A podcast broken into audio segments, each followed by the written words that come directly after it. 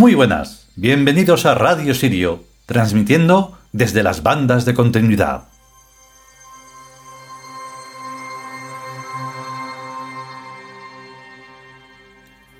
Muy bien, pues hoy comenzamos un nuevo capítulo en este libro de Nosotros los Tiuz, de la Biblioteca Tebana.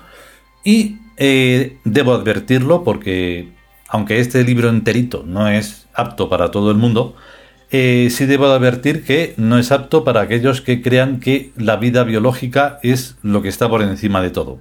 Si piensas eso, no escuches este capítulo que va dedicado a, digamos, eh, reiterar todo lo que estamos tratando y darle, pues, el, la, la fuerza que tiene, la consistencia en que más allá de la vida biológica está la vida.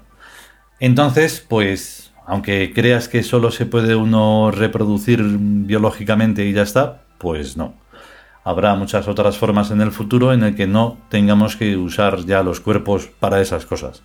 Entonces un poco va por ahí la cosa y el título pues es eh, importantísimo porque, claro, creemos que con la muerte se acaba todo y ya la. ¿A qué? ¿A otra cosa? No, porque si se acaba todo, pero no, no se acaba ni de broma. Ni nadie descansa en paz, ni nada de todas esas cosas. Vamos con la primera parte.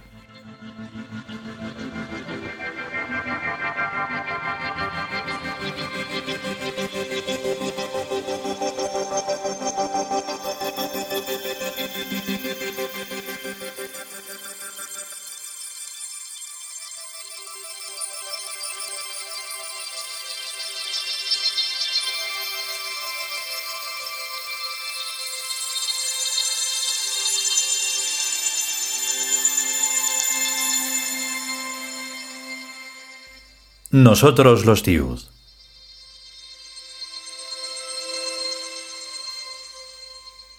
Decimotercer capítulo. La muerte. Primera parte.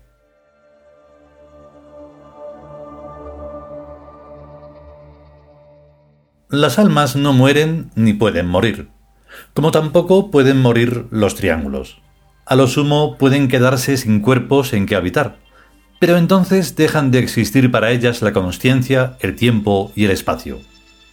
Cuando reaparecen las condiciones para volver a vivir, la continuidad se restablece, sin que haya en la conciencia personal de yo ningún lapsus ni vacío.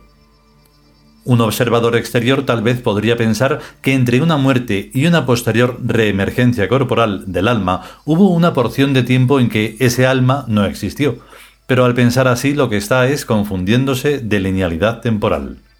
Las linealidades temporales son innumerables, y cada alma sigue la suya, que a tramos coincide en proximidad con las de otros muchos grupos de personas. Morir es solamente cambiar de coordenadas, pero siguiendo aquí mismo, en la Tierra.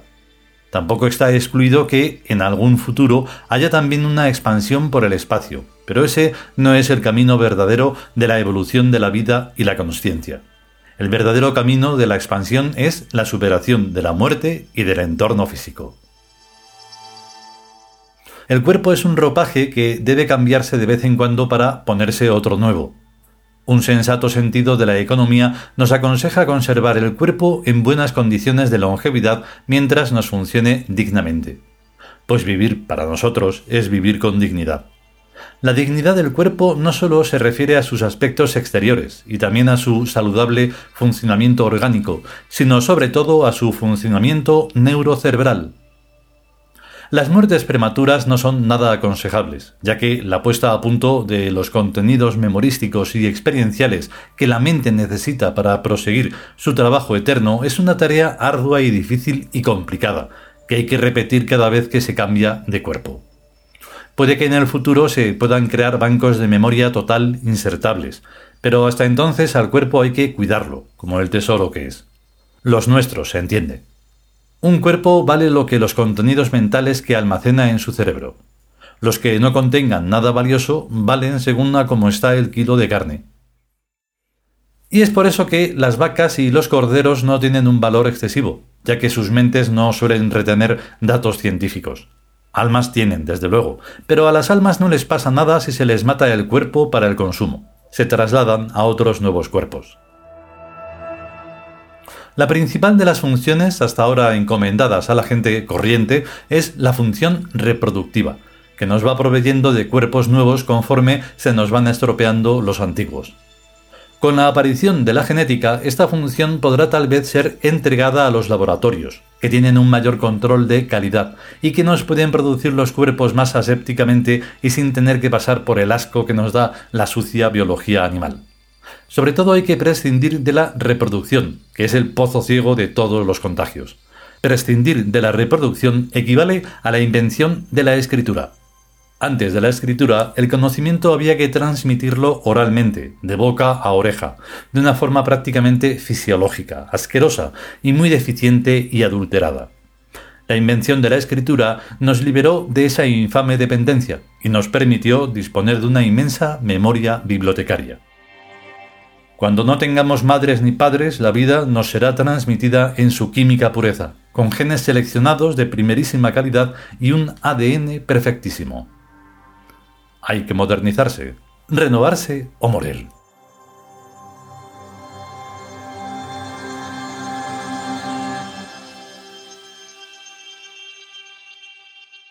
Como todo el mundo sabe, la obtusidad es hereditaria y consustancial con un determinado tipo de civilización, la que hay. Cuando uno es chico, a poco que se descuide, lo vuelven obtuso. Luego nos dicen los psicólogos que esa es nuestra manera natural de ser, pero es falso. Así es como nos hacen, retorciéndonos a la fuerza y haciéndonos mirar lo que está establecido que tiene que gustarnos. La mayoría de la gente se quedan así, obtusados, luxados y anquilosados. Cuanto más pobre es la gente, menos educada está, y más pronto retuercen bestialmente a las criaturitas, convirtiéndolas en esos monstruos que son los niños pobres. Nacer hijos de padres pobres e incultos es la mayor desgracia que nos puede acontecer en la vida. Por eso es extraño y aberrante que a nadie se le haya ocurrido nunca prohibir a los pobres y a los incultos tener hijos. Cuando aquí para cualquier cosa se exige tener un título universitario, menos para engendrar y parir. Se está evidenciando el alto grado de bestialidad que ha alcanzado esa civilización. A pesar de que los obtusos son legión y mayoría absoluta por doquier, el número de almas rectángulas no es despreciable. Hay rectángulos por todas partes, aunque sea en la proporción de 1 a 10.000, 1 a 100.000 o 1 a un millón, según las áreas y culturas. Las almas rectángulas son intrínsecamente buenas, buena gente, benévolas, bienhechoras e idealistas. Y aman al prójimo, no se sabe por qué, pero lo cierto es que aman al prójimo y lo demuestran con actos heroicos de beneficencia. Hay mucho apuntado falsamente y mucho superchero, parásito y mentaz en esto de la beneficencia, de la que hacen una lucrativa profesión. Pero hay también gente verdaderamente abnegada y entregada. Son almas rectángulas y por tanto guerreros del imperio. Pero, infelizmente, casi todos tienen desviada la orientación espaciotemporal, y es una lástima, ya que esto vierte sus esfuerzos en vanas áreas de inutilidad y contrasentido. Su error consiste en el monovitalismo, o creencia de que en la Tierra solo se vive una vez. Y que de aquí se pasa, piensan ellos, a una especie de almacén, donde se van acumulando todas las almas que van corporalmente muriendo desde el principio del mundo hasta que no quede ni uno. Esta idea probablemente la han sacado de mirar cementerios, si los cuerpos terminan yendo a un almacén, las almas, según un pensamiento analógico cerril, tienen que terminar yendo a otro almacén. Y esto es porque piensan que el alma es otro cuerpo, un cuerpo astral, una neblinilla blanca con las mismas facciones del difunto. Incluso tienen ya pensado reunirse en ese sitio los familiares y conocidos para disfrutar juntos de la eterna vagancia. Lo que demuestra que hasta las almas rectángulas, cuando pierden la orientación espaciotemporal, se vuelven imbéciles, y no caen en la cuenta de la monstruosidad que supone estancarse en el parasitismo durante millones y millones de años. Sería espantoso. Afortunadamente, ningún infierno es tan duradero como al que quieren irse esa gente. Porque el espacio y el tiempo y la consciencia están estructurados en forma secuencial, con infinitas posibilidades, pero sin lugar alguno para el descanso eterno. Vagos, holgazanes, haraganes, parásitos, mendigos, comeollas, chupópteros, sin ningún lugar para que la miseria repose tranquila en sus miasmas. Ni mucho menos. Sobre la miseria caen y caerán en todas partes todas las desgracias y aflicciones, como es constatable en todo lugar y tiempo. Porque la miseria es el mal. Miseria es abandono, desidia, descuido, dejadez, vicio y todas las formas de la vaguería y de su subsecuente degradación. Las doctrinas religiosas pretenden compensar a la miseria de las molestias sufridas en la tierra, suponiéndole un cielo miserable atufado con el hedor de todos los vagos descansando al unísono y de toda la chusma perdonada y feliz. Pero no les caerá esa breva. Donde hay tiempo, todo pasa. Donde hay espacio, todo se mueve. Donde hay consciencia, todo tiene que ser vivido en sentido ascensional y perfectivo. La vida de un cuerpo evidentemente es breve, como corto es un solo día, y por eso tiene que ser continuada, reiterativa y eternamente, por las infinitas vidas de otros infinitos cuerpos, sin que jamás haya final en la ascensión de la consciencia.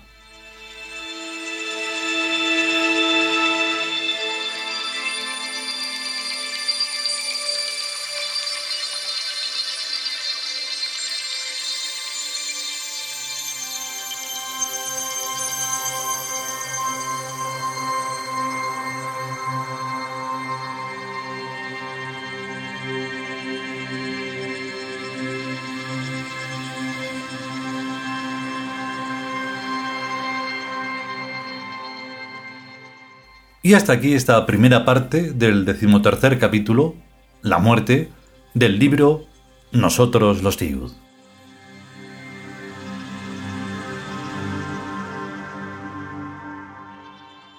Y así ha sido esta primera parte. Lo hemos dejado muy clarito, no hay ninguna, ninguna ambigüedad, como nunca la hay.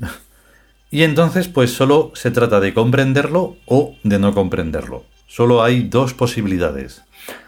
Bueno, habría, habría una tercera, que es la de, a ver, pero lo intento o no lo intento. Porque puede haber personas que se queden ahí un poco en la ambigüedad, que no sepan qué hacer, si comprenderlo o no. Lo mejor es que sí, porque de esa forma se evoluciona.